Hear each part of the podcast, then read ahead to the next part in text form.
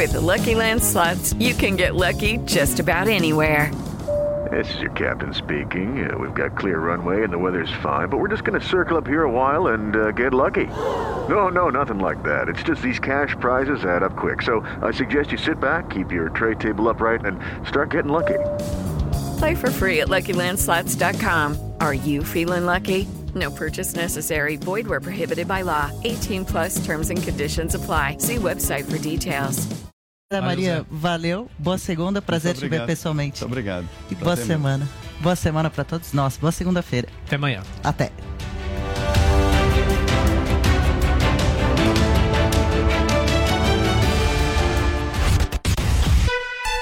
Você ouviu na Jovem Pan. Jornal da Manhã.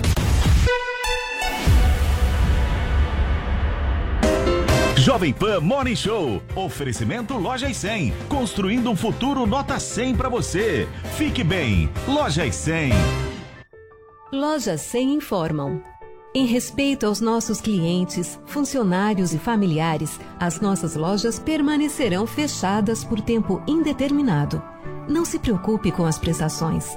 O pagamento, feito exclusivamente em nossos caixas, poderá ser realizado com tranquilidade, sem juros, quando nossas lojas reabrirem. Tudo em respeito a você, a nossa gente e ao país. Fique bem. Loja 100.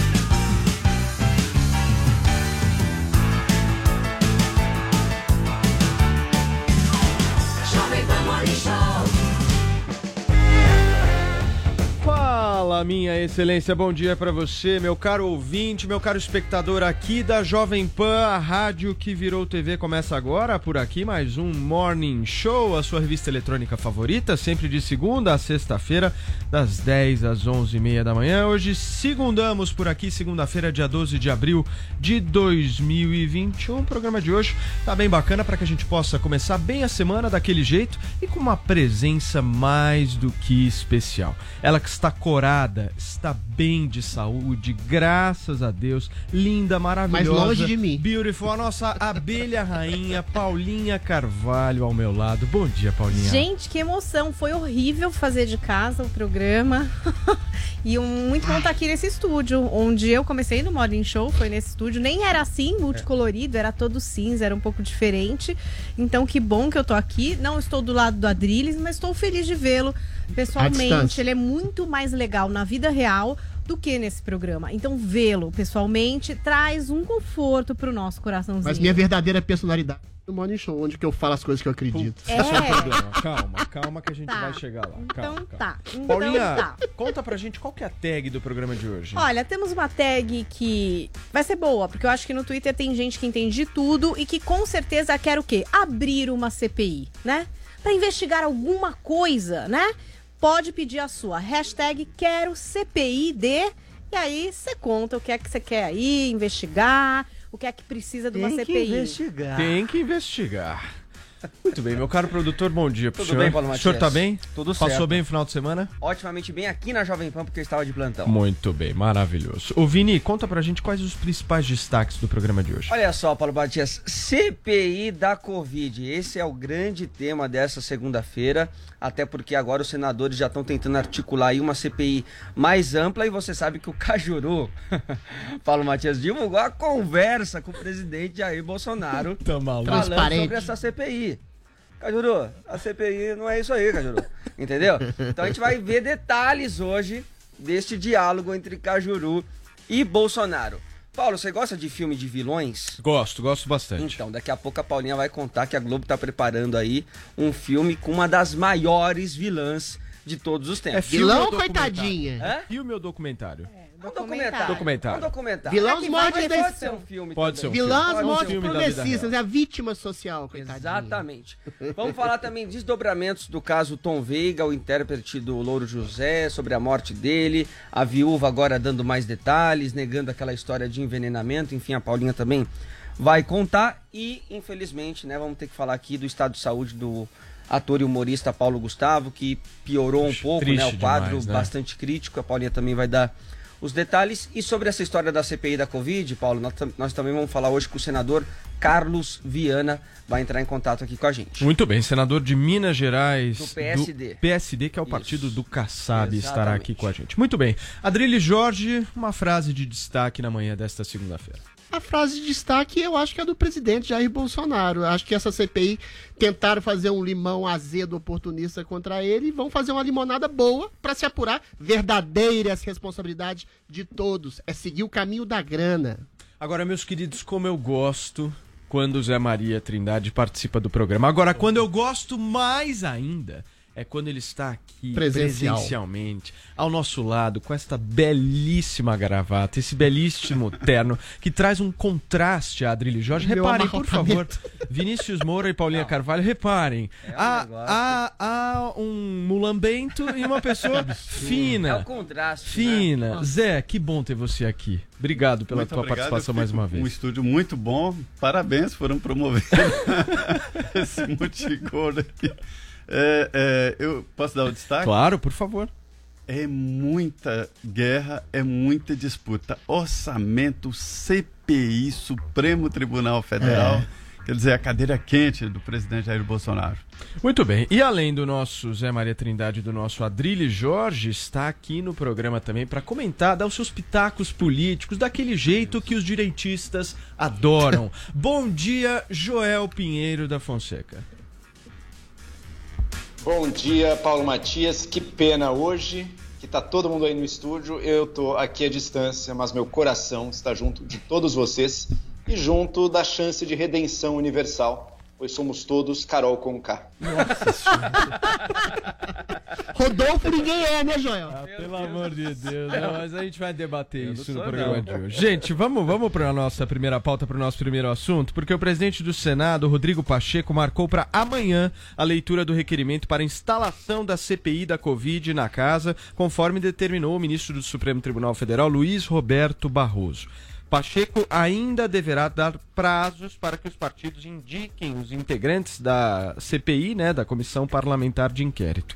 Neste fim de semana, o senador Alessandro Vieira pediu que a investigação seja ampliada e também que inclua a gestão de governadores e prefeitos. E o senador Jorge Cajuru divulgou uma conversa com o presidente Jair Bolsonaro sobre essa CPI. Vini, o que rolou nesse telefonema? Antes do telefonema, Paulo Matias, antes da conversa, eu quero mostrar já o primeiro tweet do senador Alessandro Vieira, né, cobrando então a instalação desta CPI mais ampla, mas dizendo que o Bolsonaro não tem moral para cobrar nada e que nunca falou com ele sobre CPI. Diz o senador Alessandro Vieira que ele trabalhou contra os pedidos de impeachment de ministros e a CPI da toga. Em mais de dois anos, nem ele nem sua base, inclusive seu filho, tiveram essa coragem. A bravura deles só existe nas redes sociais. Esse posicionamento do senador Alessandro Vieira acontece depois de que eh, pessoas alegaram que ele estava atendendo a um pedido do presidente Jair Bolsonaro para fazer aí protocolar essa CPI mais ampla, inclu- incluindo governadores e prefeitos. Agora, Paulo. Se o Alessandro Vieira não conversou com o Bolsonaro, Cajuru conversou. E não só conversou, como revelou a conversa para todo o Brasil. Revelou a conversa, É, vazou. Diz ele. Transparência. Falou pro Bolsonaro, né? falou- é, diz ele que avisou o presidente 20 minutos antes. Ah, é, claro. E que o presidente ah, não fez nenhum tipo De reparo. de reparo, falou que poderia divulgar essa conversa, que segundo o Cajuru é uma conversa justa. E né? maravilhosamente O Cajuru transparente. também foi muito criticado por ter entrado com esse pedido de representação no STF para que a instalação ah, da CPI fosse feita ah, no Senado. Muitos apoiadores dele mesmo o criticaram porque acham que ele estava fazendo algo revanchista e pessoal contra o presidente Jair Bolsonaro e ele disse que absolutamente não e que a intenção dele é sim fazer uma investigação mais ampla. Vamos ouvir o primeiro trecho então desta conversa entre Cajuru e Bolsonaro. Então, uma CPI completamente direcionada para minha pessoa. Não, presidente. Mas, presidente, a gente pode. A gente pode convocar governadores. Não, se você não mudar o objeto da CPI, você não pode convocar Tá, governador. mas eu vou mudar. Eu quero ouvir governadores. Se mudar, 10 para você, porque nós não temos nada desse poder. Não, eu não abro mão de ouvir governadores em hipótese alguma. Não, então, olha só. Você tem, Eu só não, eu só não quero que o senhor coloque eu no mesmo joio. olha só, o que você tem que fazer? Uhum. Tem que mudar o objetivo da CPI, tem que ser ampla. Ampla, claro. Vídeo no Brasil. Daí você vai, você faz um excelente trabalho pro Brasil. Exato. Eu- o que eu quero fazer é isso aí. Eu não vou, eu, eu não vou manchar meu nome de forma alguma. Você, você não é autor da CPI. Então, o autor, o objetivo do autor, não sei quem é, é o, é o objetivo da CPI, como está lá, é investigar omissões do governo federal no trato da Covid. Não é, não é, não é meu, não é meu caso.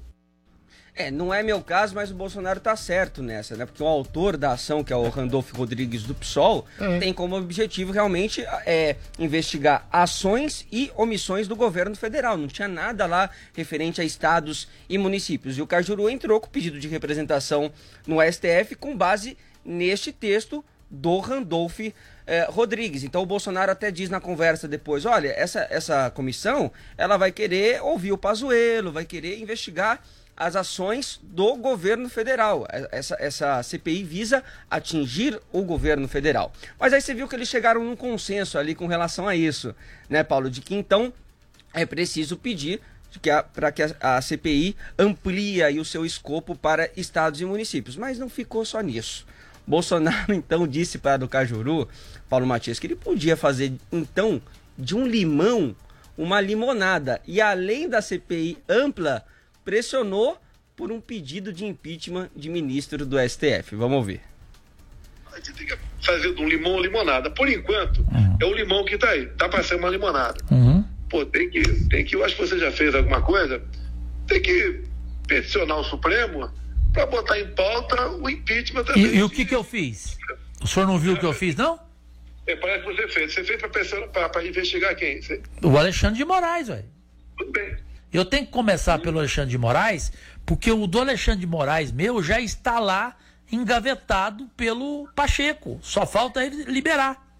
Correto? Você, você peticionou o Supremo, né? Sim, claro. Eu entrei contra o Supremo. Eu entrei ontem às 17h40. Parabéns para você. Parabéns pra você. E o que, que Então, eu fiz, Vinícius Moura? O que, que, eu, E o que que eu fiz? fiz? O que, que eu fiz? Eu entrei com o pedido realmente também de impeachment do, do Alexandre de Moraes. Então, e, eu, enfim, o Zé Maria daqui a pouco vai falar se foi uma boa o Cajuru revelar essa conversa com o presidente Jair Bolsonaro ou não. Mas só pra encerrar, Paulo, o autor então desta CPI, o Randolfo Rodrigues, disse que não acredita num recuo dos senadores. Vamos ver. Isso tornaria estes colegas, o que eu não acredito, em cúmplices de genocídio. Inscreveriam estes nomes no painel da infâmia da história.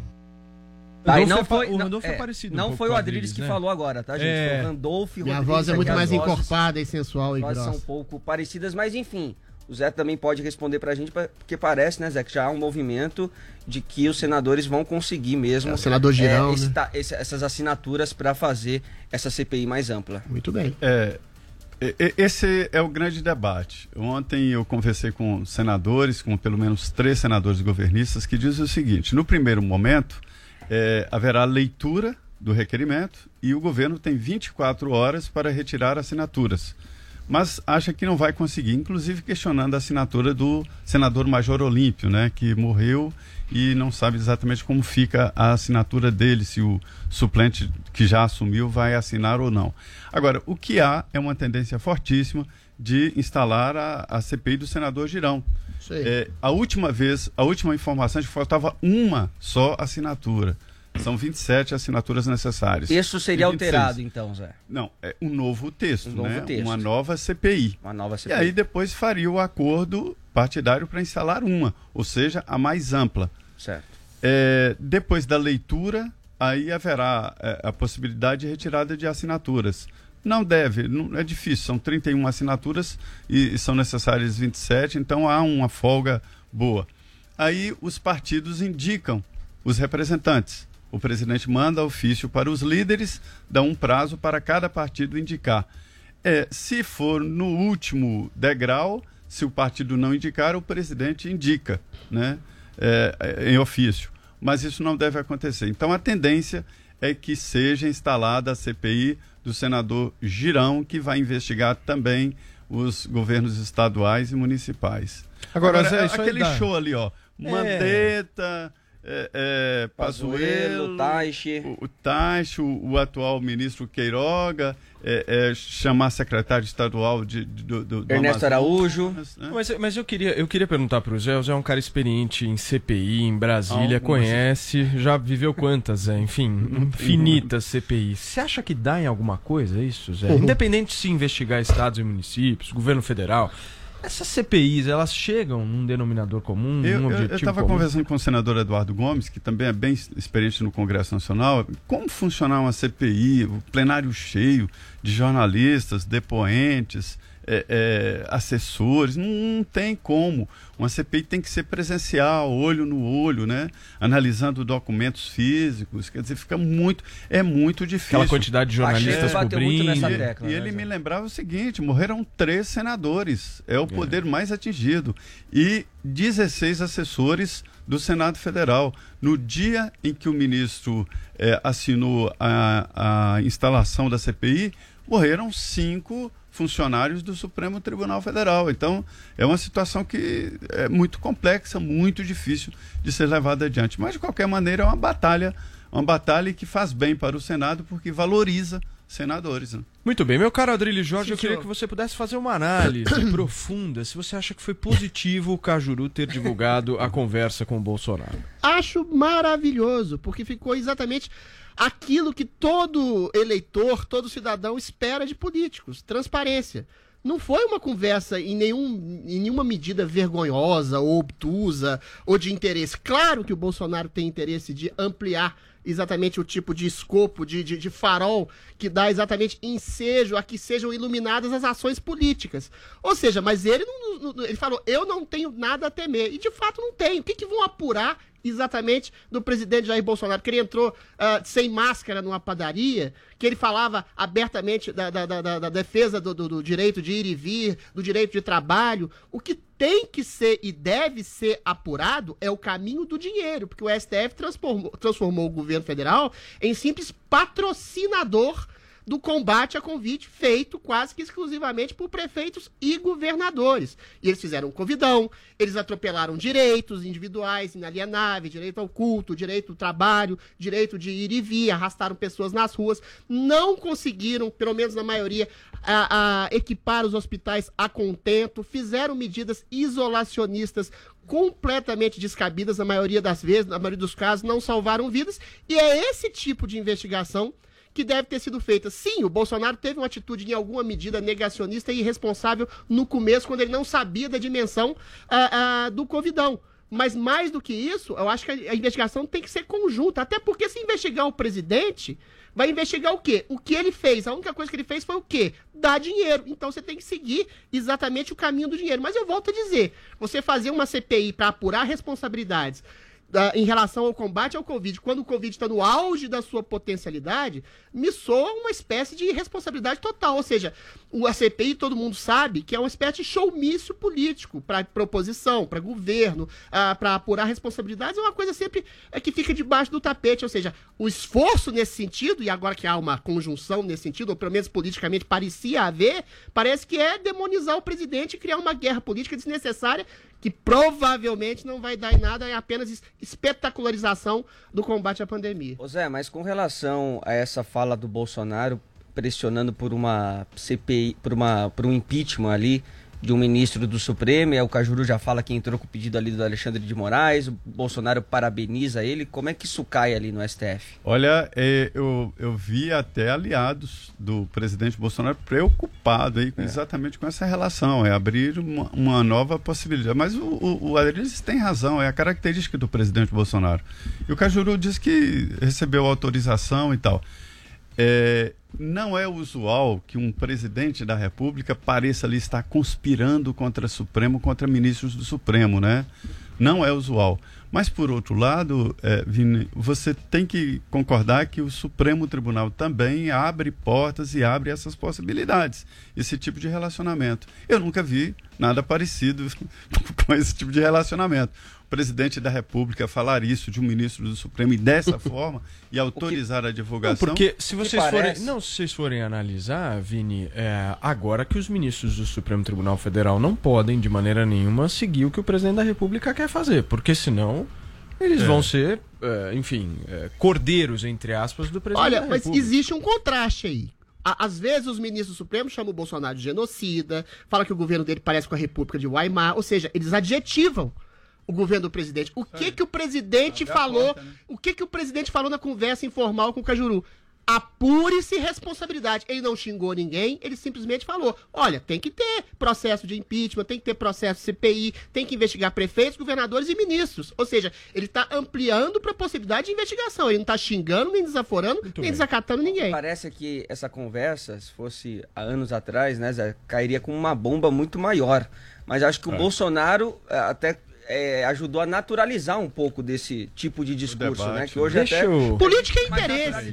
Política é interesse. Mas Deixa eu- assim, deixa eu interesse saber, de, peraí, de peraí, investigação ampliada. Deixa eu saber do Joel Pinheiro da Fonseca uma coisa que eu tô pensando aqui. Joel, dá pra fazer do limão uma limonada? Fala, azedo.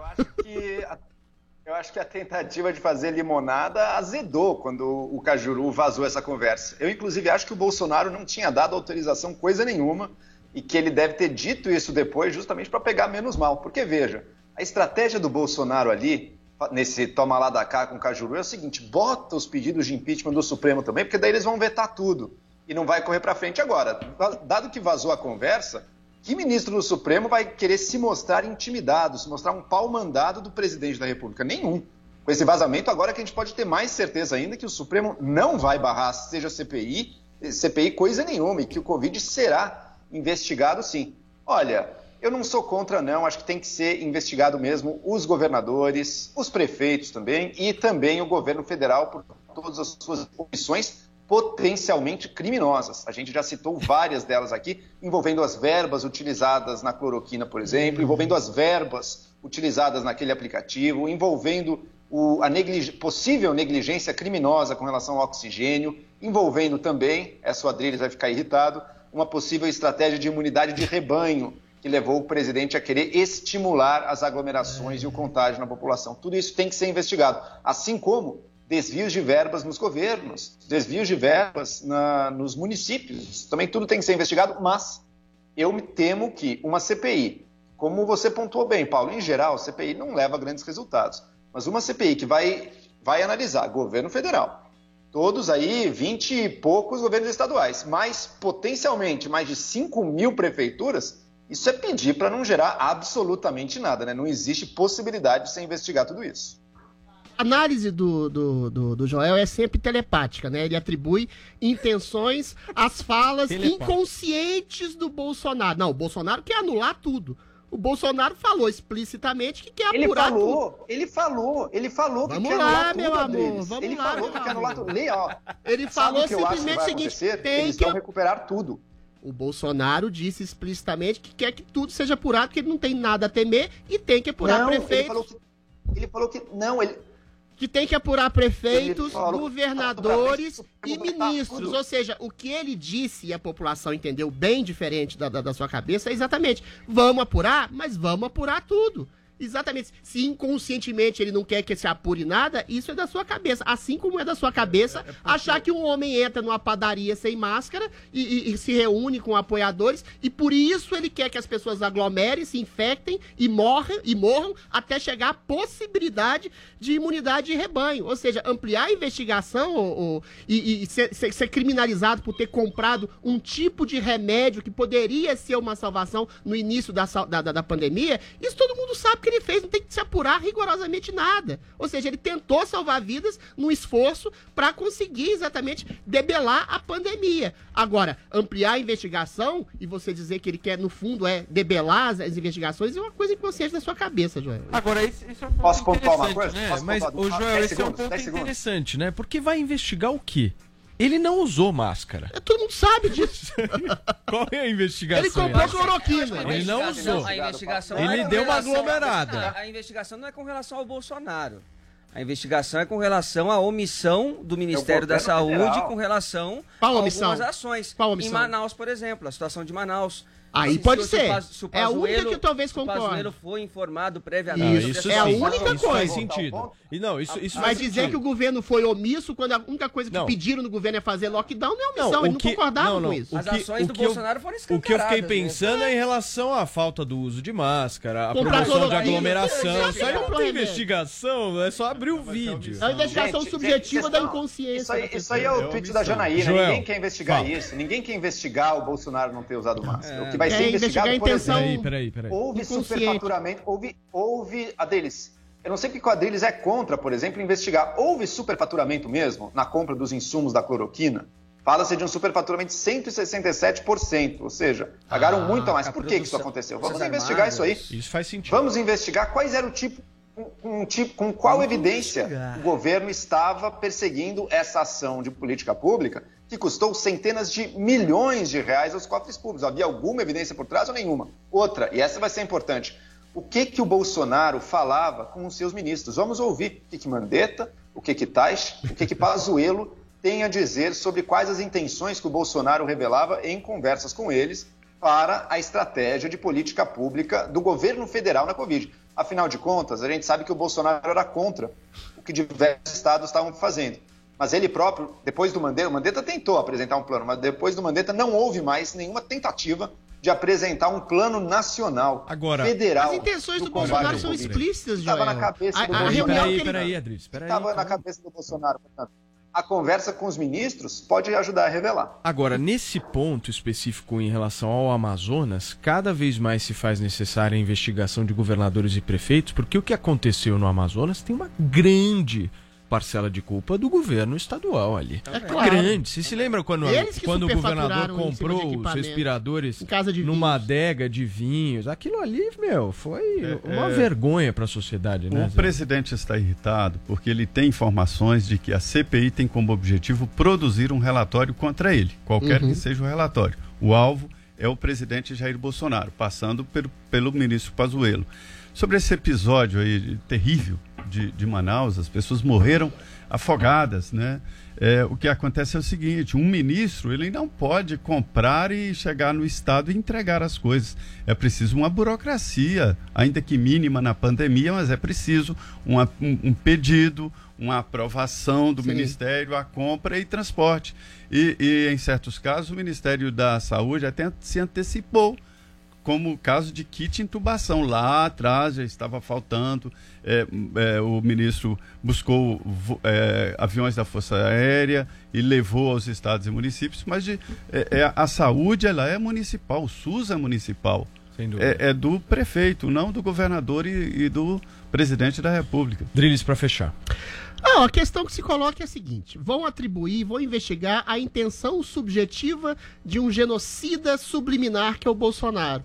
O Dória fez aqui na sua gestão todo o contrário, todo o avesso daquilo que o Bolsonaro fez. Usava máscara, falava de isolamento, falava de não encontrar ninguém, falava de ficar em casa. São Paulo tem o maior número de mortes do Brasil. Ou seja, numa relação de causa e efeito, a ação do Dória não surtiu zero, nenhum efeito. Por que, que a interferência e a influência do presidente, que simplesmente fez um apoio a distanciamento social com medidas profiláticas que preservassem o trabalho e a liberdade, tem que ser criminalizadas? Então tem que criminalizar o Dória também? Ou seja, é uma investigação completamente subjetiva. Agora, o caminho da grana e a responsabilidade efetiva por entrega de insumos, seringas, agulhas, respiradores, aí é outro caso, mas isso envolve Presidência da República, prefeitos e governadores. Fazer uma CPI para aquém desse escopo é simplesmente oportunismo político. Joel, para fechar.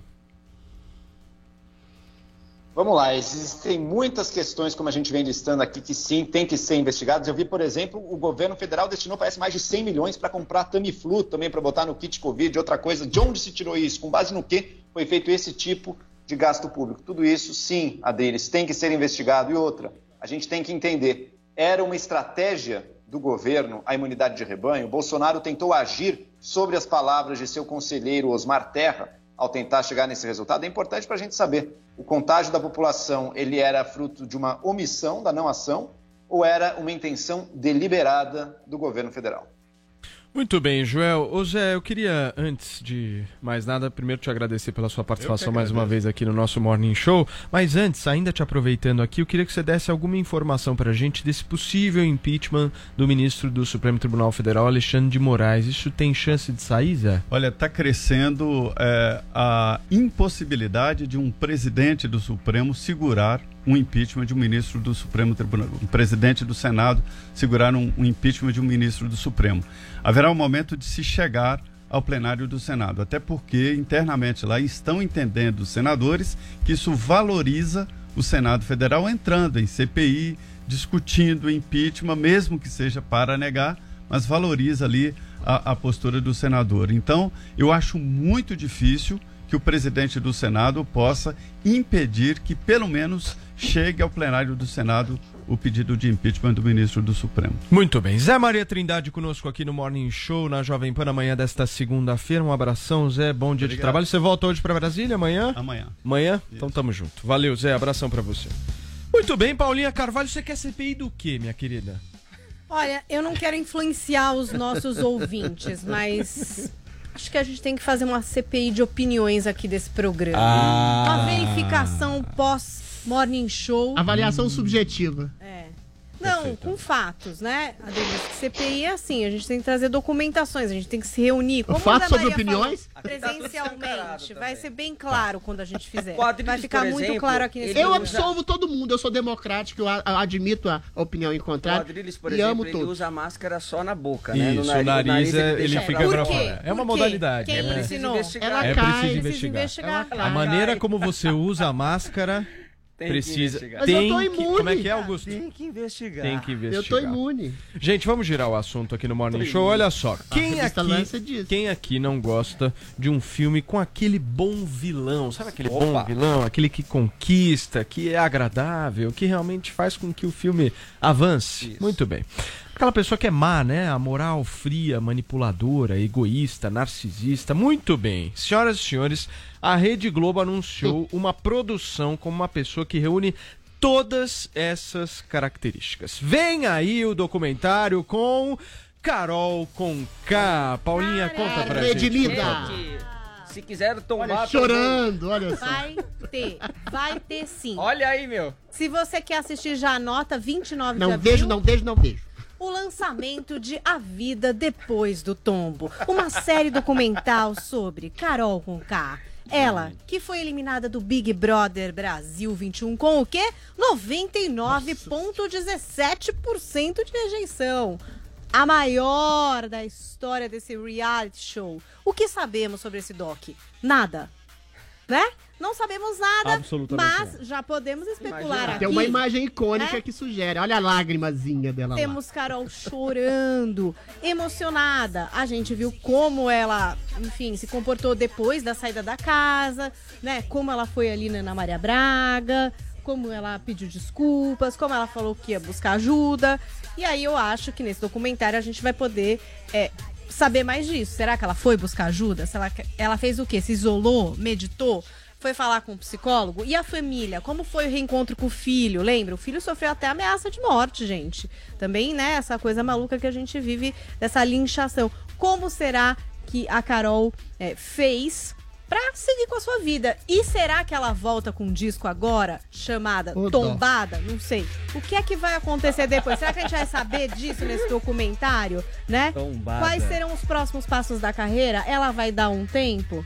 Eu tô afim de ver sim, gente. Lamento, mas quero ver esse documentário. E o do Rodolfo vai ter? Eu então, Vai deixa ter eu do falar- Rodolfo? Deixa eu falar Calma, calma, Eu não gosto muito de sertanejo aquelas. então eu já não veria nem o Amigos do Rodolfo. Mas tudo bem. Eu queria responder o, o Adri Jorge, porque eu vi muitas críticas realmente com relação a isso. É por que, que a Globo vai fazer só da Carol com K, não faz da Lumena, não faz do Rodolfo, não faz É. de todos esses que foram é, cancelados também, vai fazer justamente daquela que foi a maior vilã, né? E, e foi tão rejeitada pelo público. Pra não Primeiro, fechar as portas. Pros exatamente outros por isso. Primeiro, porque ela por causa foi a disso, que ela foi a maior de todas. E segundo, Ah, pelo sucesso que a Carol com K tinha aqui fora da casa.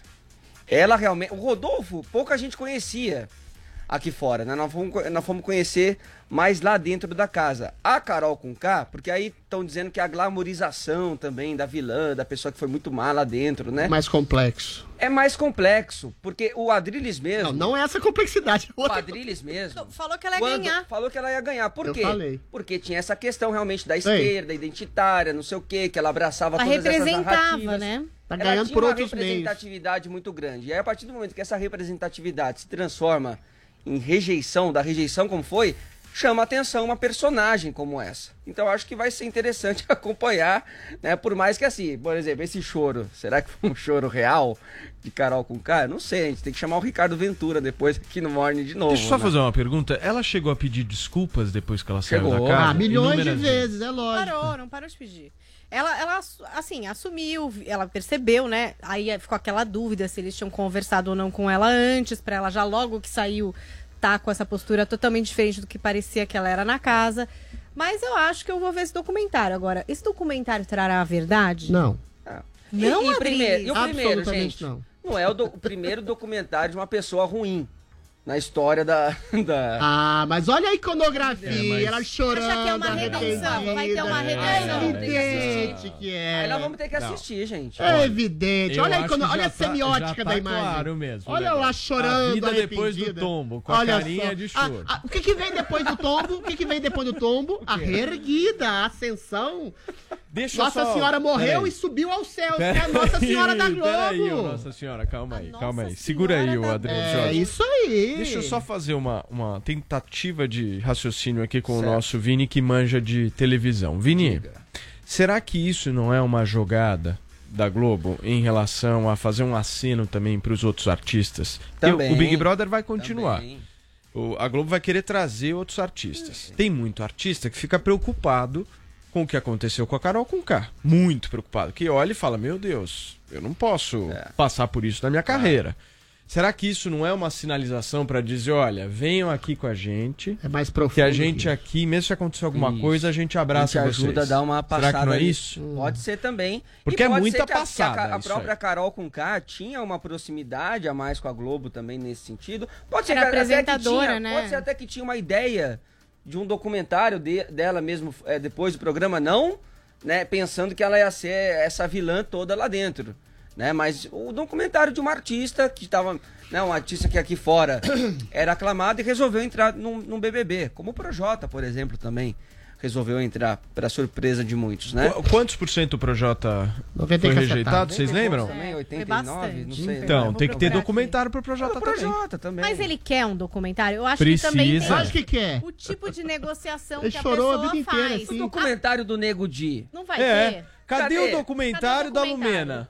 Um E cadê, e cadê por exemplo, o. Arthur? Todo mundo já perdoou ele. Vocês é separaram? Que agora é, É, a Thaís que agora é quer a sair. Thaís. A planta Thaís vai que vai embora sair hoje. e o outro que fez, que fez, que não sei o que lá, que foi um monte de vezes pro paredão, que foi ficando. Tratou mal a Carla Dias. Pode Agora falar. a gente tá rindo. Eu tô, pelo menos, dele com o Gil. Ele tem umas cenas engraçadas. Ele com a com a Poca lá de. Samambaia foi engraçado. Tipo, vamos esquecer. Agora a gente também vai fazer o quê com a Carol com K? Nunca mais vai falar com ela? O mundo inteiro? Ela não pode Não, eu quero, fazer eu quero saber, eu quero, eu quero saber o seguinte, Desculpa. Adriles Ah, Jorge, vamos lá. isso Tá aí é uma passada ou não é? Toda essa discussão que a gente tem, tá tendo aqui é superficial e epidérmica. A Carol Conká, ela tem uma representatividade no esquema do identitarismo. Isso. O identitarismo não é só uma ideologia que as pessoas e os militantes usam. Ele foi incorporado às grandes empresas. A gente sabe que empresas patrocinam esse tipo de ideologia, o feminismo, o gaysismo, o LGBTismo, o, raci- a- a- o combate contra o racismo. E a Carol Conká, nas suas letras, na sua atitude e na sua postura enquanto artista, sempre defendeu essas pautas. Aí a gente entra naquela discussão. Essas pautas, em que pese o mérito delas, de realmente combate ao preconceito, se tornaram elas mesmas preconceituosas. A pessoa se colocar no lugar de vítima e massacrar outras pessoas, cancelar outras pessoas, julgar peremptoriamente outras pessoas com base num preconceito que não existe, que é o quê?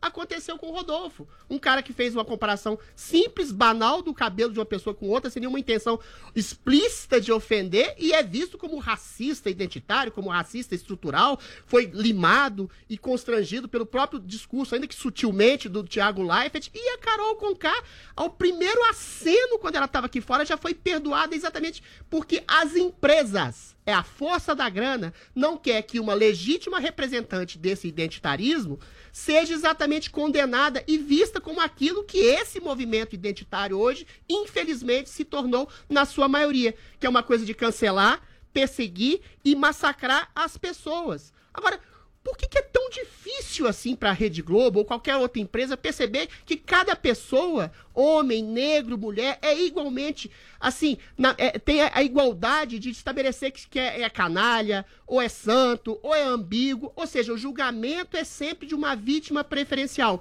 E aí a Carol Conká, que olha só, que tá na, na capa do seriado da Globo, assim, chorando, redimida, que vai ser reerguida depois do tombo, merece todo o perdão. Enquanto isso, o Rodolfo tá, tá às portas da delegacia, vai prestar depo- depoimento, vai ser julgado e processado por um ato racista que ele não tem a menor noção ah, que ele fez, que ele não fez, não foi nem estruturalmente, nem intencionalmente, nem não intencionalmente. Enquanto uma pessoa que realmente, de fato, em nome do seu militantismo, perseguiu, massacrou, humilhou e se sentiu escudada, protegida por essa militância identitária das grandes empresas, vai ganhar legitimamente um documentário em seu favor. Ou seja, no fim das contas, a mulher que perseguiu, massacrou, humilhou e usou preconceito vai ganhar, porque ela tem a postura de vítima preferencial Bravo. e vai ser premiada pela Globo e pelas empresas que produzem e garantem esse identitarismo perverso. Ok, ó. Tá bravo. E o Joel tá no programa, não? sabem- não, o, Jo- o Joel existe? Calma. Deixa eu só falar uma coisa. Sabe quem merece um documentário? Nego muito Di. mais do que Carol com K, falando sério agora? O Lucas Penteado. Ele Ah, é tá, muito mais legal. um documentário pra mostrar Ele vai aparecer bastante nesse da Carol Conká, né? dele. Enfim, eu quero saber o seguinte, o Joel Pinheiro da Fonseca, você vai assistir esse documentário? Você é a favor desse documentário? Você quer realmente que a Carol com K seja perdoada pela sociedade? Ó, Em primeiro lugar, eu queria deixar claro que diversas vezes na fala do Adriles eu tentei pontuar ali, mas eu fui censurado. É, Fui o microfone é avisado. cortado. Por fora é assim. Por fora é assim, meu filho. O Adriles, o Adriles ele toca um ponto parcialmente verdadeiro, mas depois ele fez um completamente falso. Ah, parcialmente verdadeiro é o seguinte: de fato, a Carol Conká, por ela ser uma rapper ligada aí a um, a um meio progressista, ela tem uma projeção cultural e justamente nesses meios da mídia, dos artistas, dos intelectuais, do, do- e, e por isso ela tem uma visibilidade muito maior e, portanto, a gente fala muito mais nela do que outros artistas e que, que não estariam na mesma situação. Onde ele erra é o seguinte: Adriles, o que a Carol Conká fez, ela não foi cancelada, ela não foi destruída no programa por ter sido identitária demais. Quem de fato foi identitária de um jeito extremado ali foi a Lumena. Ela sim condenava tudo com base em racismo, machismo e sei lá o quê. A Carol Conká não. A Carol Conká se comportou apenas de uma forma na fronteira da psicopatia ali, de uma agressividade total e totalmente sem escrúpulo nenhum. E o- a união que ela causou no Brasil na sua rejeição foi algo inédito. A gente discute o Rodolfo aqui, vamos lembrar, o Rodolfo saiu com 50%, ou 55%, ou seja, o Rodolfo dividiu o Brasil. A Carol Conká uniu o Brasil de uma maneira que no dia que ela foi eliminada, eu nem estava assistindo o BBB, mas eu soube que ela foi eliminada porque houve rojões na rua. Teve torcida na rua comemorando a saída da Carol Conká. Então, o nível da união na rejeição, no ódio dessa pessoa foi uma coisa realmente inédita. Nem se compara com nenhum outro participante ali. Em alguma medida, com alguma razão, porque ela se comportou de maneiras inaceitáveis no programa. Agora, que isso significa que a gente deva ostracizá-la para todo sempre, daí eu acho que já é um pouco longe demais. Entendo também que a Globo está tentando consertar um pouco as coisas para dizer, olha, artistas, vocês vierem aqui, a gente não vai deixar você, a gente não vai implodir a carreira de vocês, não, tá? A gente vai dar- ajudar, vai dar um up. Esse documentário, não tenhamos ilusões. A, a finalidade principal desse documentário é ajudar num processo de redenção da imagem da Carol Conká. Essa foto já deixa isso muito claro, ela vai ser humanizada ali, porque ela foi transformada num verdadeiro monstro enquanto a gente assistia o BBB. Essa é a função desse documentário. Agora, que ela foi, eh, que ela foi odiada por ser muito identitária, não. Ela quase não foi identitária naquele programa. Tanto é assim que a grande vítima dela ali foi um jovem negro e Ok. bissexual. Então não, Ok, não peraí, peraí, peraí, só uma só uma- dela. uma única uma pergunta. postura pessoal que parecia de uma verdadeira psicopata lá dentro. Só pra você responder o seguinte: Sim, se a Carol com K não fosse defensora das pautas identitárias, Esse é o ponto. isso estaria acontecendo ou não? Não. Primeiro, se ela não fosse defensora das causas identitárias, meu caro Joel Pinheiro da Fonseca, ela não teria ampla liberdade e segurança lá dentro para exatamente assumir essa postura psicopática que ela assumiu. Realmente, ela não tinha preconceito, ela tratava todo mundo mal igual. Retirava um rapaz negro e bissexual da mesa porque ela não queria comer com uma pessoa que ela tinha nojo. Ela dizia da, da, da, da- da Juliette que era uma pessoa indiscreta, que na terra dela, Curitiba, as pessoas eram exatamente mais elevadas, mais discretas, mais sutis. Ela exerceu todo tipo de preconceito. Quando ela brigou com outra menina negra, a, a Camila, falou que você, como mulher preta, não pode exatamente me atacar. Ou seja, ela usava desse identitarismo para proteger o seu preconceito amplo e restrito e total. E é exatamente esse tipo de proteção que ela tem até hoje. Agora, se os artistas não querem ser cancelados no BBB, é muito simples. Não é uma deturpação que faz com que a Carol Conká fosse o monstro que ela revelou ser. É só não agir de maneira monstruosa. Ok. A questão que eu coloco é só para acabar, é que o identitarismo dá amplo apoio e escudo às pessoas que se colocam como feministas ou militantes racialistas para fazerem o que bem entendem e depois passam pano para essas atitudes. Ok, Coisa Adriles. que é o contrário, que você coloca um crime Chega. em falso é, imputado a uma pessoa como Rodolfo Ok. só porque ele é branco, heterossexual e branco, ou seja, é um preconceito. Ok, chega. Muito bem, fala, Vini. Nós temos já o lançamento de Temos. outros documentários. Tem outros né, documentários aí? Isso, graças a Tiozão Games, temos aí o documentário de Nego Di. O título é Planta Faz Isso? Obrigada a você, tiozão, que sempre faz as artes mais legais aqui. Tiozão tava assistindo a gente no final de semana. É, ele manda aqui pra gente no nosso Twitter na hashtag Quero CPI dele. Ele Da- fez arte da- igualzinha. Ele fez vários. Ele também fez um. É, Esse é o nome da Sara? da? Sara, Combate ao coronavírus. combate ao coronavírus, ela com o símbolo de paz e amor usando máscara, que é bastante importante. Tem também uma outra versão pro Nego Di, que é o inimigo do riso. Também seria um bom título, de acordo com o nosso tiozão Games. E temos também é, o de Thaís, caso ela saia, e tem um documentário A Vida Depois, do Tipo. Muito E bem. vai sair, hein? Vai sair a Thaís. Vai hein? sair hoje Agora, ó, ó, estourado. que, ó que curiosidade, ó que curioso. Curtinho, Posso Joel. Pontuar uma coisa? Pode. Parece que todos os artistas estão saindo um pouco pior da casa, né? Bom, Carol com K foi implodida. O Fiuk também tá com uma, não tá muito legal lá dentro.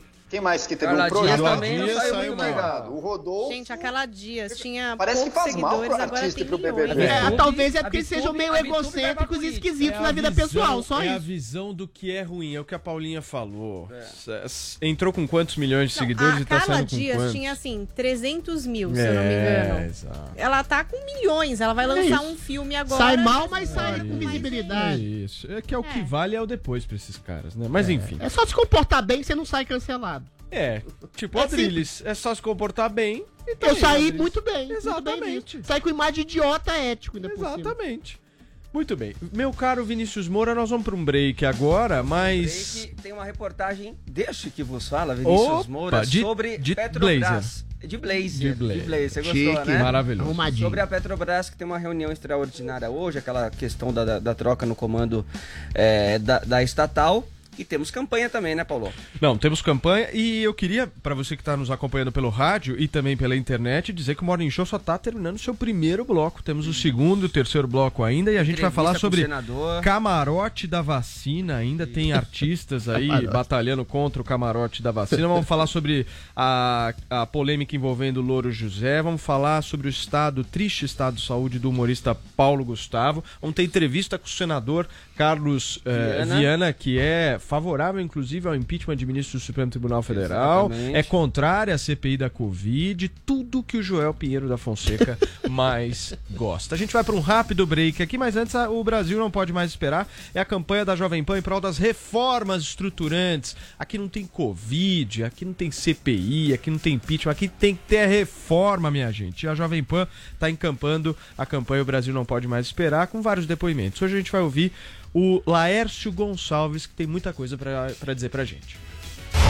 O Brasil não pode mais esperar. Infelizmente, nos setores administrativo e fiscal, que encontramos uma barreira intransponível. O sistema tributário brasileiro não é apenas obsoleto e complicado, mas absurdamente caro, não apenas pelos impostos que pagamos, mas por ser um sistema tão burocrático que exige um departamento inteiro apenas para gerenciá-lo. Isso torna o produto final mais caro e menos competitivo. A guerra fiscal que vivemos há anos traz prejuízo a todos, não apenas às empresas idôneas, mas também à sociedade. Por isso, defendemos a reforma do sistema tributário brasileiro. Enquanto ela não acontece, ficamos todos reféns de um sistema burocrático, caro e ineficiente.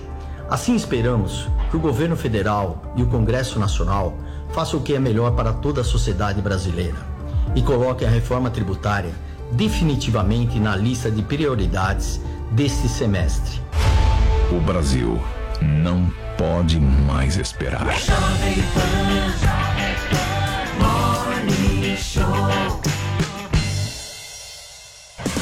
Já dizia o ditado: a verdade é pra ser dita. Me arrumei toda só pra você. Eu tô gata. Você tá uma gata assim, gorda, peluda e com bigode! Mitadas do Bolsonaro. Bolsonaro, por que GPS tem voz de mulher? Porque nunca acerta o caminho! Se tem fumaça, tem Master Trash, com os chefes mais temidos do Brasil. Você é o vencedor dessa noite. que beleza! Baixe agora na PP Store ou no Google Play, no celular ou tablet. Panflix, a TV da Jovem Pan de graça na internet.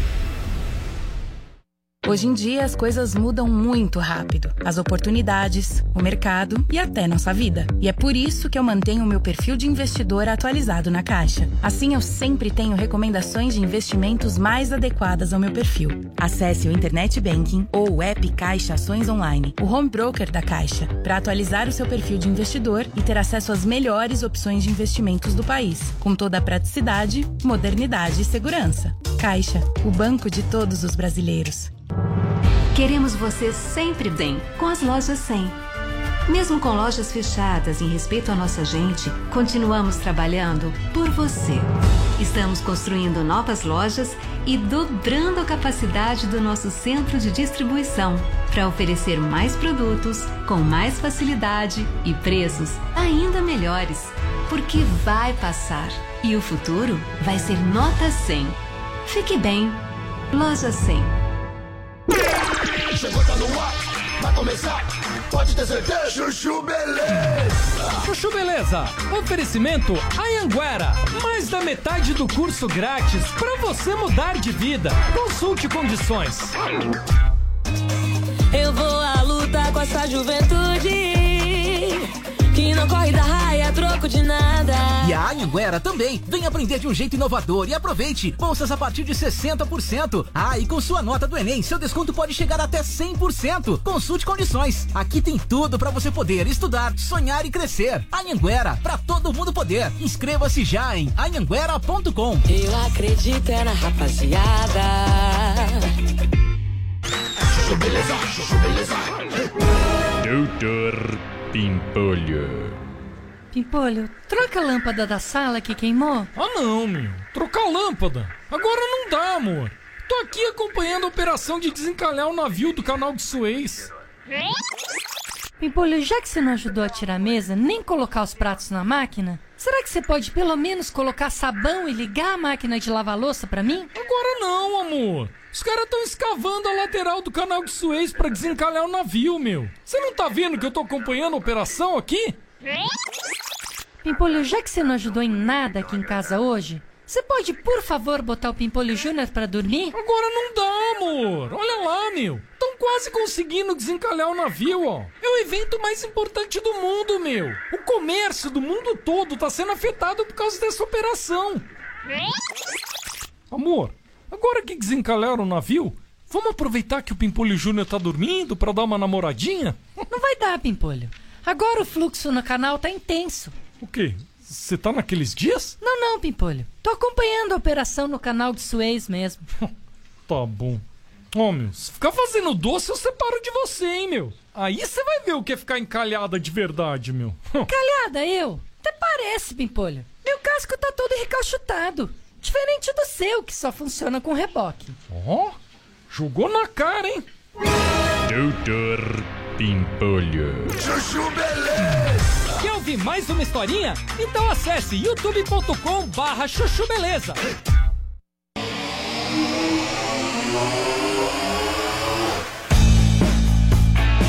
Jovem Pan Morning Show. Morning Show.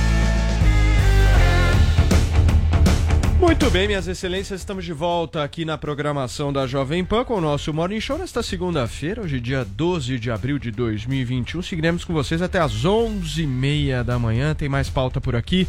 Paulinha, agora eu quero saber o que é o tal camarote da vacina e por que, que alguns artistas estão se juntando contra isso?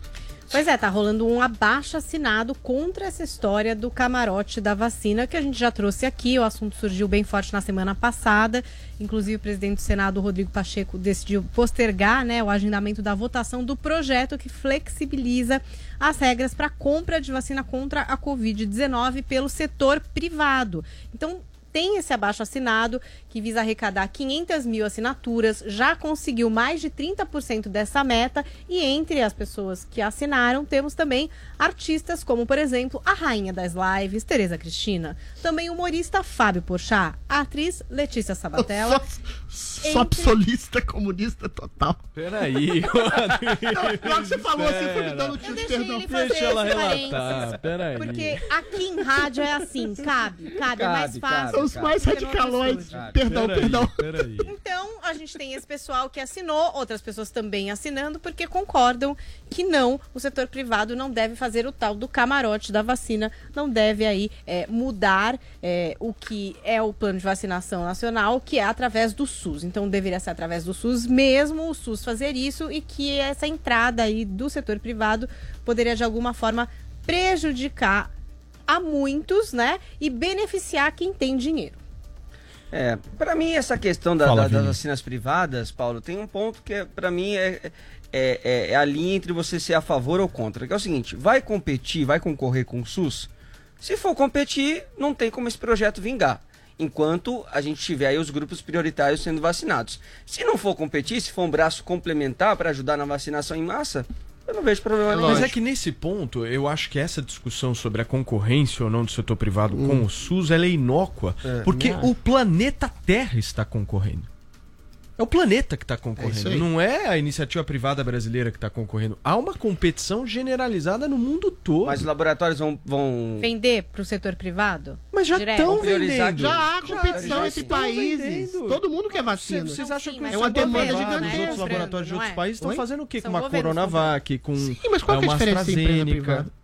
Esse é o ponto, entendeu? A competição, ela é generalizada, ela já existe hoje. Esses artistas aí, na minha avaliação, estão sendo burros. Muito. Não tô pensando. Exatamente, É só burro. parar pra pensar. A competição já existe, é impressionante como Ah, a classe mas a- artística a- não contribui. A esquerdinha não, não, não, não, não, que- não contribui para. Eles não acham que a competição Acha é não- sempre não deletéria para qualquer coisa. Aqui não tem mais É. competição, tá tudo bem. Então, ó, tá aqui o SUS tá fazendo aqui a sua, ninguém tá interferindo, pelo amor de Deus. Não, gente. são dois pontos. A uma competição, mundo. A competição que é em alguma medida salutar, que pode trazer mais produção de outras vacinas mais eficazes para ter mais qualidade de vacina. E a segundo ponto, esse pessoal vive em 1917, Paulo Matias. Eles acham que tudo é guerra de classes, ou seja, não, o mais pobre vai se vacinar depois, o mais velho vai se vacinar depois do mais jovem. Eles não percebem que em se vacinando, a massa de trabalho vacinada suas respectivas empresas, as pessoas que vão entrar em ônibus, em aglomerações, vão ser mais imunes. E essa imunidade coletiva, tanto de pessoas mais velhas, mais pobres ou mais ricas, é boa para a imunização coletiva total. Ou seja, o cara, quando acredita que competição não gera nada e guerra de classes é sempre o fruto de tudo, se todo mundo morrer, ah não, os mais pobres vão morrer antes e os mais ricos vão morrer depois. Ou seja, vai morrer todo mundo, como diz a Dilma. É simples, é só colocar a coisa do ponto de vista lógico. Se você vacina mais gente para além dos primeiros a serem vacinados na lista de comorbidades e idade, você também tem uma massa de trabalhadores que vai ajudar na imunidade de rebanho de todo mundo vacinado. É muito simples a equação. Ninguém perde, todo mundo só ganha. Eu quero ouvir o nosso Joel Pinheiro da Fonseca. Se ele é liberal mesmo ou não. Vamos lá, Paulo. Liberal significa defender a liberdade individual, não o interesse dos mais ricos sempre. Agora, a pergunta que a gente tem que ser feita é a seguinte: será que isso vai aumentar o número de doses que chegam ao Brasil? Se as evidências isso, apontarem é nessa isso. direção, Também. então pode, é uma boa. Se for aumentar, é uma boa. Porque daí a gente vai ter o SUS vacinando. Mas que evidência que precisa? os- Qual evidência precisa, Joel? E depois, É óbvio que se tiver mais Como? dinheiro, vai aumentar a Não, produção. ele vai tá tirando qual, do qual governo. evidência? Não, não, não, não, não, não, não, não. Não, veja só, Paulo, claro que não. Veja só, como no presente momento todos os laboratórios foram mencionados aqui, Astra- AstraZeneca, Sinovac, eles não estão vendendo para empresas de jeito nenhum. O que parece que pode acontecer é o seguinte: o setor privado compra no contrato que o Ministério da Saúde está fazendo com empresas, com laboratórios ao redor do mundo, o setor privado entra e compra ah, o Ministério da Saúde, eu pago uma parte aí, eu fico com essas doses de vacina, tudo bem? Isso não é bom. Isso apenas diminui o que iria para o SUS e vai para a conta das empresas, com um risco adicional, que foi levantado inclusive pelo ministro Paulo Guedes. As empresas vão poder fazer isenção fiscal das vacinas que elas comprarem, ou seja, vai ser o setor público pagando pela vacina que o empresário comprar. Se for para acontecer isso, não é uma boa. Isso aí não é uma boa ideia. Isso aí Mas, vai Joel, o empresário não vai e vacinar vai o funcionário? Colocar Isso aí, outro vai vacinar o funcionário. O empresário não está comprando a O funcionário vacina é para ele. trabalhador, não é isso, pra É isso ele. que eu quero Essa entender. que é a É isso que eu quero entender. O, o empresário não está comprando a vacina e estocando na casa dele. É isso ele aí. vai lá e botar para os funcionar, vai funcionar, vai, vai vacina familiar. Tudo bem, também. Ah, ok, mas que vacina. é uma duas pessoas. Gente, que vacine a família. Você Gente, pega um, um, um empresário. No, no, no cronograma. Vamos parar pra pensar um Hang lá, da vida, um lá, Luciano Paula. Hang. Ele tem 5 mil funcionários. Ele vai Ele vai vacinar os trabalhadores. 5, então é um vacinando os 5, não é isso, Joel? É isso aí. Mas a- a sabe qual é a diferença? A diferença é que a vacinação do Ministério da Saúde ela segue uma ordem de prioridades técnica elaborada pelos técnicos do Ministério da Saúde. Grupos de risco, comorbidades, ela, ela acessa e ela vacina aquelas pessoas que têm justamente o maior risco e, portanto, ela minimiza. Ela é a vacinação mais eficiente do ponto de vista médico, técnico. A vacinação feita pelas empresas vai seguir o critério ali da empresa. Os funcionários, os familiares. não é, não. critério Esse é o de protocolo. Não, não é isso. Agora, o ideal, quanto mais, tá quanto mais você seguir justamente a prioridade técnica da saúde pública, melhor para o seu país. Se você tiver 100 doses no total, só com vacinação pública, e a iniciativa privada for trazer mais 10 doses, daí eu estou com vocês, perfeito. É para acontecer isso mesmo, vai ser 110 doses, essas 10 doses extras podem inclusive ir para outros critérios aí, não tem problema nenhum. Agora, se a gente vai ter as mesmas 100 doses, só que iniciativa privada vai conseguir comprar 10 dessas doses, vai ficar 90 para o público e 10 para o privado, daí não. Daí é ruim para o país. Deixa eu ouvir a Paulinha. Eu queria trazer duas coisas. Um que, para fazer essas imunizações privadas, as companhias teriam de seguir esses seguir critérios também. de prioridade estabelecidos pelo Plano Nacional de Imunização. E aí tem um outro ponto também nesse projeto que prevê que as empresas possam adquirir imunizantes autorizados ou registrados por autoridades de saúde estrangeira reconhecidas e certificadas pela OMS. Então, Anvisa, vacinas que não ainda foram validadas pela Anvisa, Pela Anvisa. e que, como a gente sabe, né, o Bolsonaro sempre falou isso, que só compraria vacinas que fossem validadas pela Anvisa. Então, por exemplo, a Moderna. A Moderna ainda não está validada aqui no Brasil Isso pela aí. Anvisa. O empresário poderia ir lá e comprar da Moderna, Isso por exemplo. Agora, o que, que eu tô tá pensando? A vendida Moderna onde? vende para empresários? Unidos. A questão é se o laboratório vai vender para os empresários. Porque pensa, essa Moderna não está aqui. Está sendo usada no mundo inteiro. Está aqui validada por essas organizações. Aí, se o empresário comprar dela e trouxer, aí acho que cabe aí no, que o Joel tá falando. Vai ser uma, Uma vacina a a mais. questão? Não A questão da questão logística do critério de pessoas a serem vacinadas primeiro. Raciocina comigo, Joel. Os velhos, os idosos, as pessoas com comorbidades são pessoas que têm uma vida ativa e trabalha, trabalhista muito menos intensa do- da pessoa que, por exemplo, trabalha no serviço essencial e que vai pegar ônibus e que volta depois e que pode infectar os velhos e as pessoas com comorbidades que estão em casa. Ou seja, o trabalhador, sobretudo o trabalhador que trabalha em serviços essenciais, como farmácias, mercados, eles precisam ser vacinados porque eles também estão na linha de frente e eles são os principais propagadores da doença. Se houvesse, por exemplo, uma cláusula que priorizasse vacina para trabalhos essenciais, aí seria sopa no mel. Joel, pra gente fechar bem curtinho, por favor. Vamos lá. O Adriles está tentando discutir aí o parecer técnico do Ministério da Saúde, Adriles. Há bons motivos pelos quais foi feita a lista dessa estrutura de vacinação e não outras. Eu acho engraçado quando dizem que as empresas vão ter que seguir a ordem, porque a empresa tem tanto funcionário com mais de 70 anos e tudo. Acho que não, né? Se a empresa é para vacinar os seus trabalhadores, e tá certo isso. Não, não vai poder seguir estritamente os critérios do Ministério da Saúde, vai ter que vacinar os seus próprios trabalhadores. De novo, voltando, se forem doses extras, que o governo não teria acesso por algum motivo, porque carece de gente negociando, porque comeu barriga ou tudo mais, sou a favor. Se não, e parece ter uma chance enorme de ser isso, já que os laboratórios não estão vendendo para a iniciativa privada, a nossa iniciativa privada vai simplesmente negociar junto do Ministério da Saúde, deve apenas desviar doses que iriam para o SUS para ir para a iniciativa privada, saindo do, do ponto ótimo, da estrutura ótima de vacinação desenhada pelo Ministério da Saúde. A Muito massa bem. trabalhadora é uma Muito garantia bem. boa. Vini, nós vamos para um break agora, rápido, bem rápido, mas antes eu queria pedir para vocês que nos acompanham no rádio, para vocês que nos acompanham, nós estamos com quase 30 mil pessoas aqui ao vivo no nosso canal do Morning Show no YouTube. Se algum de vocês, seja no rádio ou seja no YouTube, ainda não se inscreveu no nosso canal do Morning Show no YouTube, agora. faça isso já, é gratuito, clica no sininho para receber todas as notificações, né, Paulinha? Deixa o seu like no vídeo.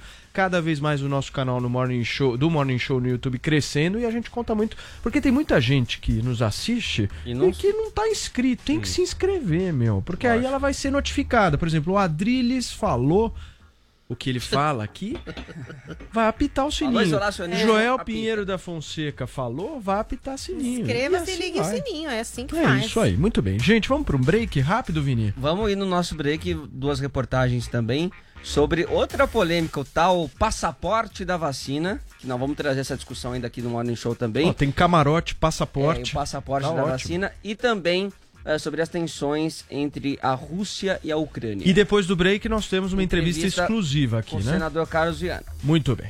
Aguenta aí que daqui a pouquinho a gente tá de volta. Vem Pan Morning Show.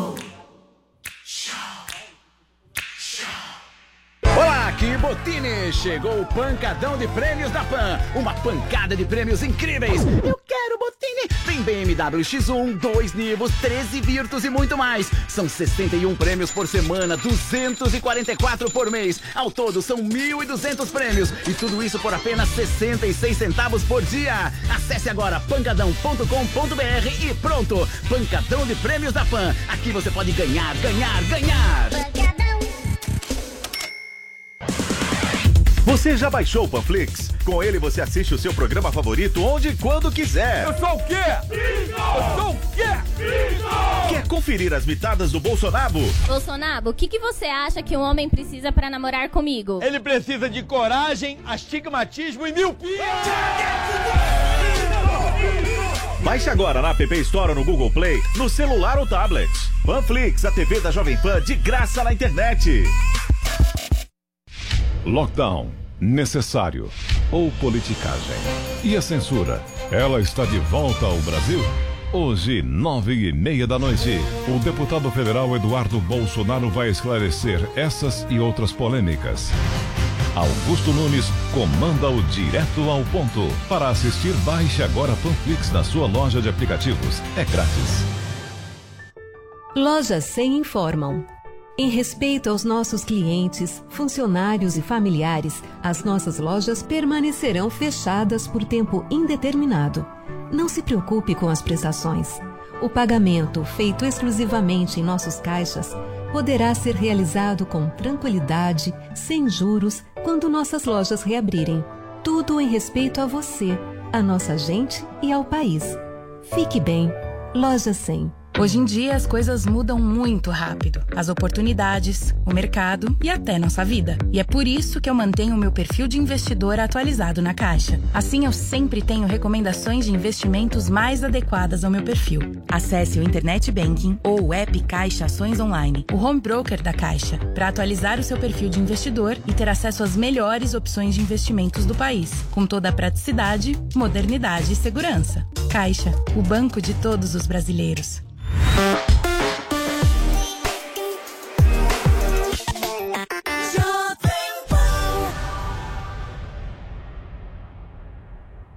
No trânsito, estamos todos na mesma pista. Tudo está conectado, interligado. Os passos de cada pedestre, o pedalar dos ciclistas, a energia dos corredores. Somos um só. O Volvo XC40 Recharge Plug-in Hybrid entende isso. Sua tecnologia City Safety, com detector de pedestres, emite alertas e aciona o freio automaticamente para evitar colisões. Volvo XC40 Recharge Plug-in Hybrid, pela segurança de todos. No trânsito, sua responsabilidade salva vidas.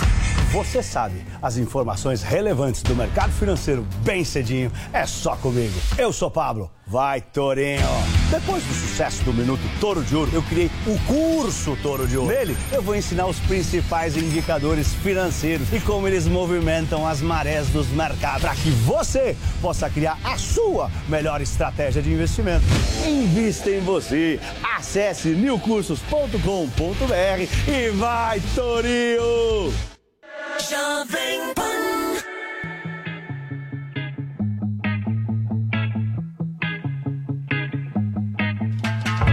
Fiquei a fim de fazer som pra você. Falar do seu cabelo e do seu jeito de mexer. Do seu corpo branquelo, vermelhão de sol. Minha musa do inverno não curte passar sandal, não. Gosta de chamar, te reclama da areia. Só falta passar mal quando vê filme sereia. Falei gelado por debaixo do cobertor. Pra mim não faz diferença se o verão já acabou. Hoje não vai dar praia, mas não tem problema. Amores de inverno existem, só não passam no cinema. Hoje não vai dar praia, mas não tem problema. Amores de inverno existem, só não passam no cinema. Dão, yeah.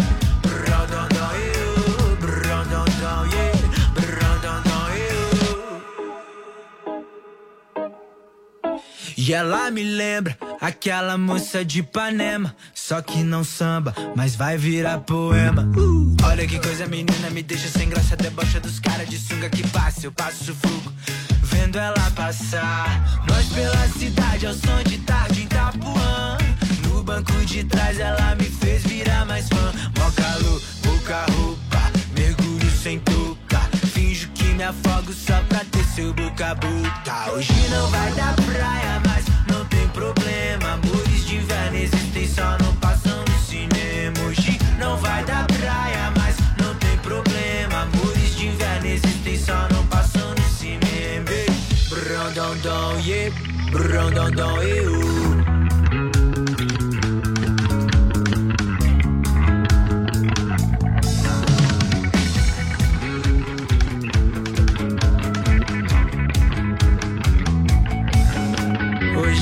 Vai dar praia, mas não tem problema. Amores de inverno existem, só não passam no cinema. Hoje não vai dar praia, mas não tem problema. Amores de inverno existem, só não passam no cinema. Ei, brão, dão, dão, yeah.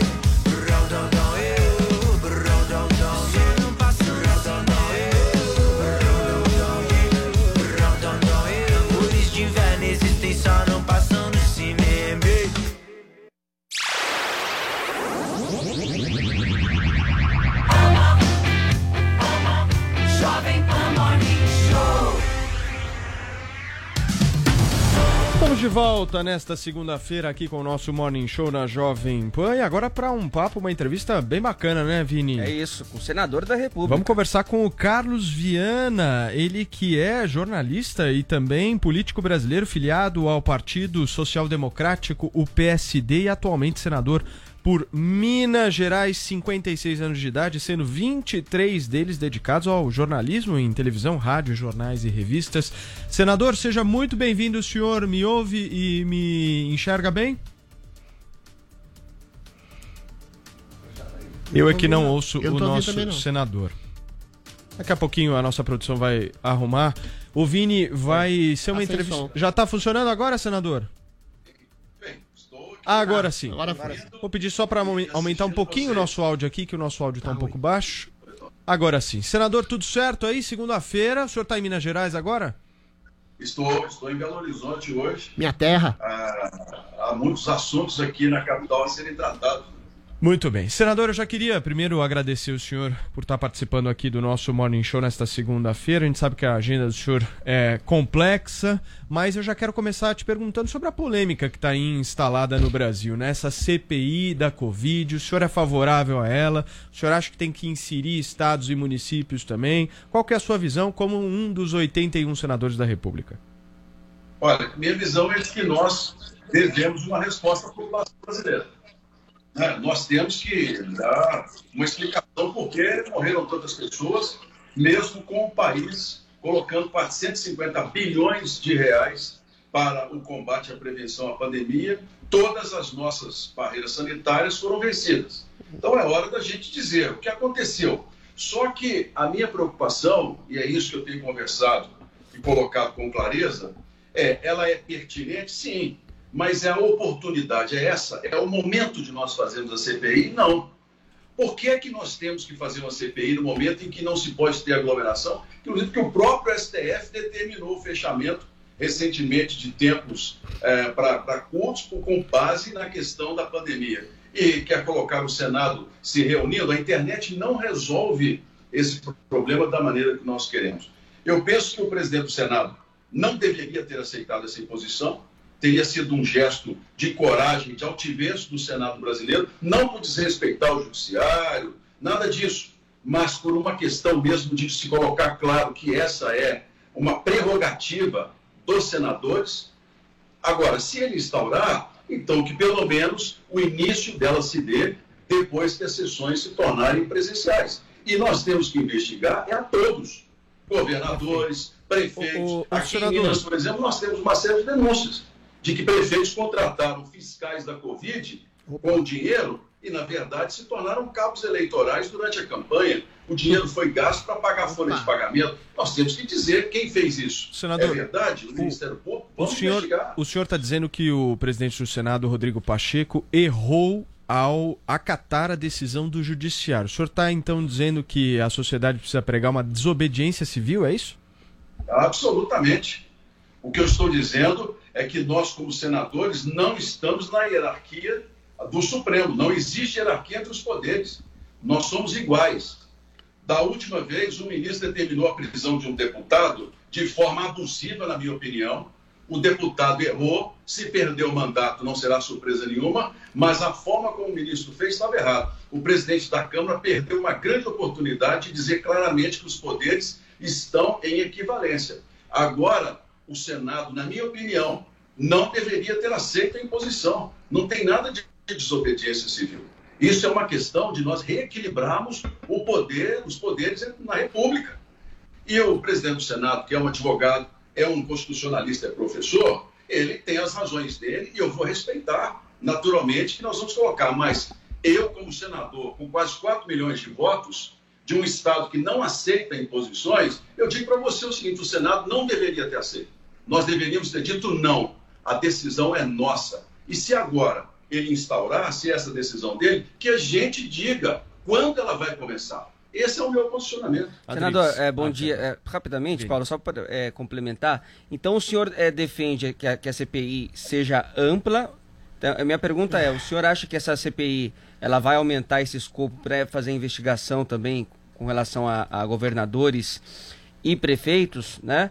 Ah, e se, mas mesmo assim, o senhor a- a- acredita que mesmo essa CPI ampla não deveria ser realizada neste momento, é isso? É exatamente. Por que, é que nós não podemos primeiro cobrar do governo vacinação, imunização da população, controle da pandemia, retorno da economia para que o país possa começar novamente a, a ter uma nova caminhada e depois nós fazemos uma investigação muito mais ampla. Eu tenho certeza que não há como você simplesmente colocar lá como foi direcionado, investigar os atos do governo federal. Peraí, o SUS não é tripartite? O governo federal, a União, não coordena. Os estados são os responsáveis pela aplicação das políticas e as prefeituras pela execução.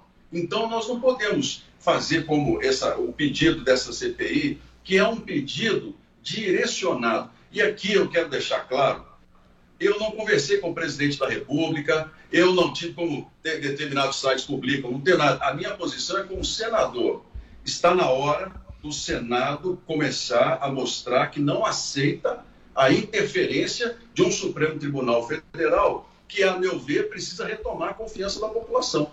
Um Supremo que muda de posicionamento de acordo com o momento político, um, um Supremo onde os ministros mudam o voto de acordo com a interferência de uma ou outra questão, um Supremo que primeiro diz que provas ilegais não valem, depois derruba toda a suspeição sobre um juiz porque as provas ilegais mostraram que houve suspeição. Olha, peraí, a gente tem que começar a ter nesse país uma, uma, um equilíbrio. Qual é o caminho? Essa insegurança jurídica, ela gera constantemente crises institucionais. Então está na hora do Senado dar uma resposta. E não é revanchismo, é uma questão de reequilíbrio entre os poderes. Eu respeito muito o judiciário. Tenho grandes amigos desembargadores, juízes, pessoas que foram meus colegas de escola, de turma, que são magistrados excepcionais. A minha preocupação é uma Suprema Corte que a cada dia que passa se mostra mais política. E isso é que nós, no Brasil hoje, temos que começar a entender como nós vamos mudar. E o Senado Senador. é a casa que tem que ter essa discussão. Pergunta agora do Adrilho Jorge. Senador, a gente percebe exatamente uma interferência muito incisiva, muito grande no STF, não só no legislativo, como no executivo. A impressão que se tem é que o judiciário toma todas as decisões ah, do executivo e do legislativo e ambos ficam de cócoras para o STF. Visto isso, eu queria perguntar para o senhor qual a chance de prosperar a possibilidade de um impeachment, de um processo de impeachment, a meu ver, do Alexandre de Moraes e de outros ministros, visto que também muitos senadores ah, têm algum tipo de correlação com os ministros, já que estão ah, colocados em processos. Existe um tipo de, ah, de chantagem dos dois lados que impede qualquer tipo de investigação. Investigação de ministros do Supremo, parece que são ungidos pela, pela aura da intocabi- intocabilidade no país? Você, você colocou o, o sentimento dos brasileiros. Em primeiro lugar, nós vamos observar o Supremo nas últimas nomeações. Vamos, vamos raciocinar. E há uma bandeira minha aqui muito clara que eu tenho defendido desde o ano passado. Nós precisamos estipular mandato para os ministros do Supremo. Oito anos, dez anos, doze anos. Não é mais possível que a gente coloque lá uma pessoa de 45, 50 anos, eu tenho falado isso, vou repetir, com ligações partidárias, trabalhou, advogou para partidos de presidente da República, quem quer que seja, e se torna um ministro do Supremo com decisões em que a gente passa a sempre observar com desconfiança. Isso nós temos que corrigir. Vamos, vamos pensar aqui, olha, nós temos Lewandowski que trabalhou para o PT, nós temos Toffoli que trabalhou para o PT, temos Rosa Weber que foi citada pelo próprio presidente, ex-presidente Lula. Nós temos outros nomes, o próprio Barroso. E isso, essa Suprema Corte, ela foi, na minha opinião, escolhida dentro de um viés político e de um projeto político que perdeu as eleições do ano passado. Nós temos que começar a criar um sistema em que ministros sejam escolhidos pelo mérito deles, pela indicação do próprio judiciário e o presidente da República, num- numa lista de três, por exemplo, escolher um dos nomes. Não apenas a questão política, de dizer assim, ah, eu vou indicar um para lá, ah, eu vou indicar um super evangélico para o, o Supremo. Não, nós temos que indicar um que respeite a Constituição, que começa a dizer que o Supremo tem limite, decisões monocráticas têm limite, e que a gente precisa retomar o equilíbrio, a confiança da população. Olha, nós temos pesquisas mostrando que 93% da população não confia no Supremo. O que, que é isso? Um poder importante desse jeito. Eu volto a dizer, eu não estou aqui gritando delenda Supremo, né? vamos acabar com. Não. O que eu quero é que a gente possa, como Senado, como senador, devolver a confiança na escolha dos ministros que estarão lá sentados para um julgamento isento. Ninguém quer ir numa corte onde o juiz se manifesta antecipadamente, onde o juiz dá uma entrevista derrubando lá, falando mal do próprio colega. Você veja nas, nas sessões um juiz falando mal do outro. Gente, o que, que é isso? Então está na hora de. E o Senado Perfeito. é essa casa. Essa questão da CPI da Covid, gente, vou deixar para vocês com muita clareza aqui. O último interesse dela é investigar qualquer coisa. Se nós quiséssemos investigar de verdade, desde o primeiro momento, nós faríamos o pedido para todos, mas não. Foi direcionado ali para um determinado ponto, ou seja, um posicionamento de oposição. E aqui, com muita tristeza, eu digo para vocês: o Senado vai ser usado, se instaurar a sessão hoje, a CPI amanhã, terça-feira, para o pior que existe na política, que é você ganhar notoriedade e voto em cima de caixão. O, está se usando a tragédia do Brasil é para se ganhar manchete no jornal, não é para investigar Senador, nada, não. senador. Se fosse para investigar, estava lá desde o começo o pedido para governadores e prefeitos. Mas não foi assim. Senador, só vou pedir para o senhor, só vou pedir para o senhor, senador, para o senhor responder a pergunta do Adriles. Senador. com a mesma base do Barroso, para pedir a lava-toga. Eu, eu só vou pedir para o senhor responder. Em relação à do possibilidade do Adriles, por impeachment, o senhor bem falou da, da- do Alexandre de Moraes, que está prendendo pessoas, jornalistas, deputados. É sobre a po- seja, a possibilidade do impeachment. As Por favor, possibilidades do senador. impeachment, senador. Hoje eu acho dificílima, porque a maioria dos senadores tem problemas, infelizmente, e não quer confusão com o Supremo Tribunal Federal. Perfeito. Essa acon- aconteceu na legislatura passada, na anterior. A gente vê que sempre quando a gente tem que se posicionar, entra a turma do abafa. Olha, vamos dar um jeito, vamos procurar, não mexe com o ministro Supremo. E isso vai fazendo com que a gente deixe de cumprir o nosso papel. Perfeito. Joel, sua pergunta. Eu queria perguntar mais especificamente, senador, sobre a questão do impeachment que o senhor, pelo que eu leio aqui, estava coletando assinaturas do ministro Barroso, justamente por conta aí da, da CPI da Covid. Que, que crime de responsabilidade teria sido cometido pelo ministro Barroso? Nós temos no artigo 146 do Regimento Interno do Senado uma regra que diz que CPIs não serão admitidas para questões pertinentes ao Judiciário e também aos Estados.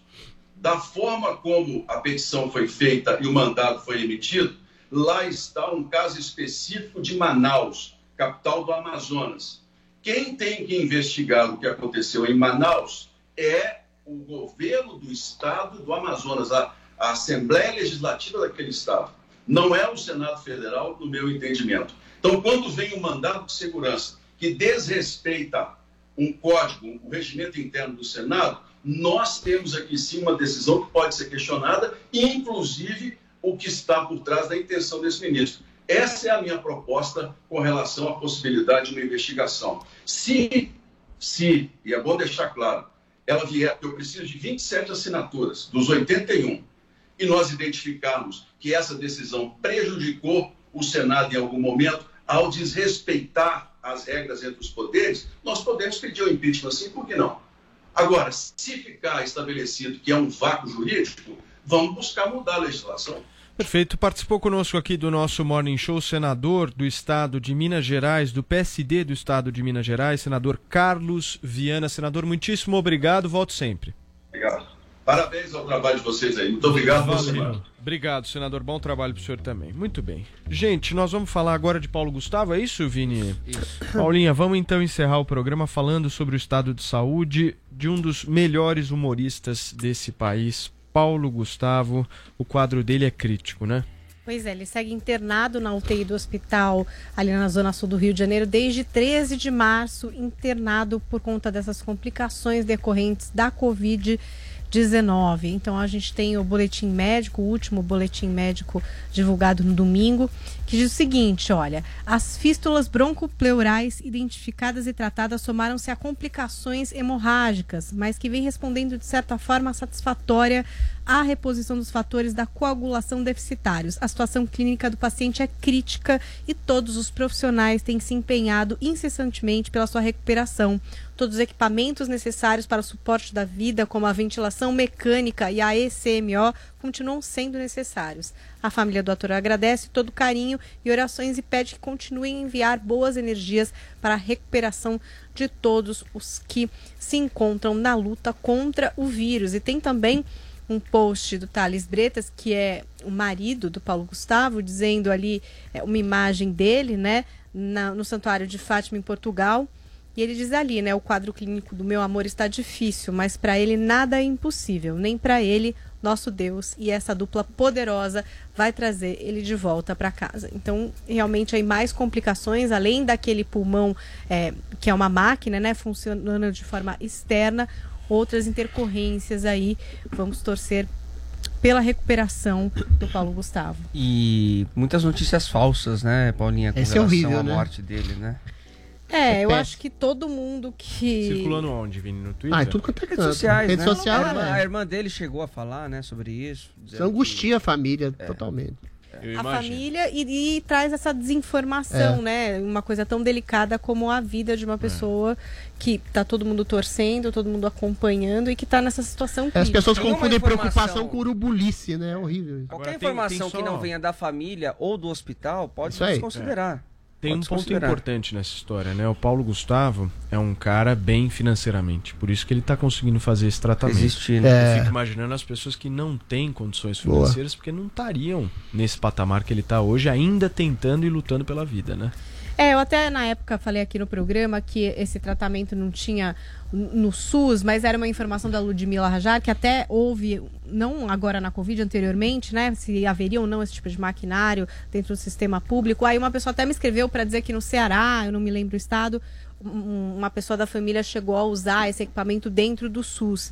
Mas a gente sabe como são É. né, os hospitais e a gente sabe do custo desse tratamento, que são certeza. 30 mil reais por dia, né? Pois é, mas é só pra ele? Tem generalizado no Brasil além do, do Ceará ou é uma coisa muito específica? Não, então, eu acho que Não, sim, é uma porque pelo que eu vi pela. Ludmila Rajar, Ah. do que ela estava dizendo, não é algo comum, não é, É, em todo não é. hospital Com do. SUS Então não do é. Brasil Imagina, que você não é. pode ir lá fazer, 30 né? mil reais por Pode dia. ser que um ou outro tenha, mas realmente alguma coisa muito cara. Sim. E é de um uso, assim, é de extrema urgência. É isso que a gente tá dizendo. Nem todo mundo. A, gente, teve gente que não conseguiu nenhum leito de UTI, É quanto mais um pulmão.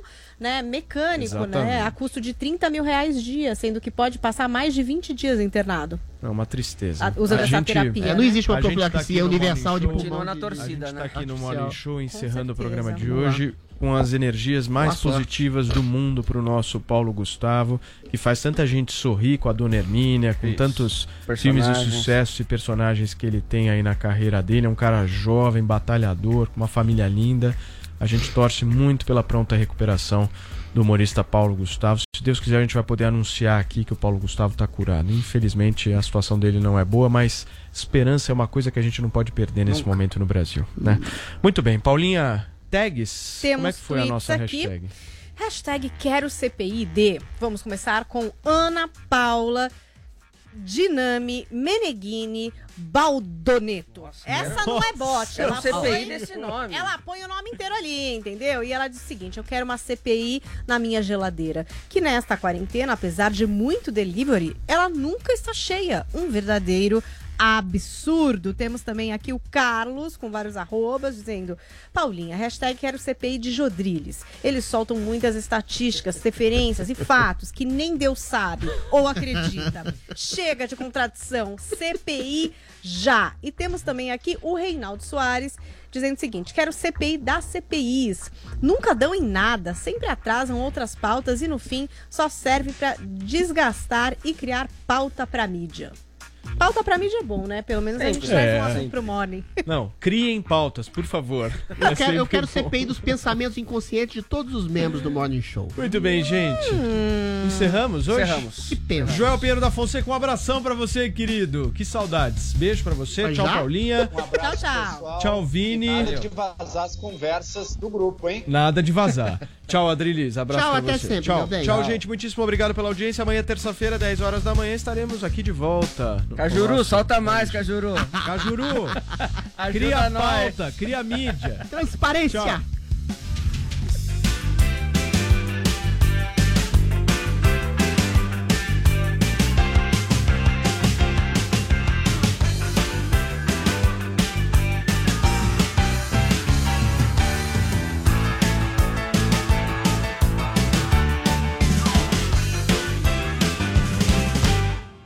Guys, it is Ryan. I'm not sure if you know this about me, but I'm a bit of a fun fanatic when I can. I like to work, but I like fun too. It's a thing. And now the truth is out there. I can tell you about my favorite place to have fun Chumba Casino. They have hundreds of social casino style games to choose from, with new games released each week. You can play for free anytime, anywhere. And each day brings a new chance to collect daily bonuses. So join me in the fun. Sign up now at chumbacasino.com. No purchase necessary. Group. Void were prohibited by law. See terms and conditions. 18 plus.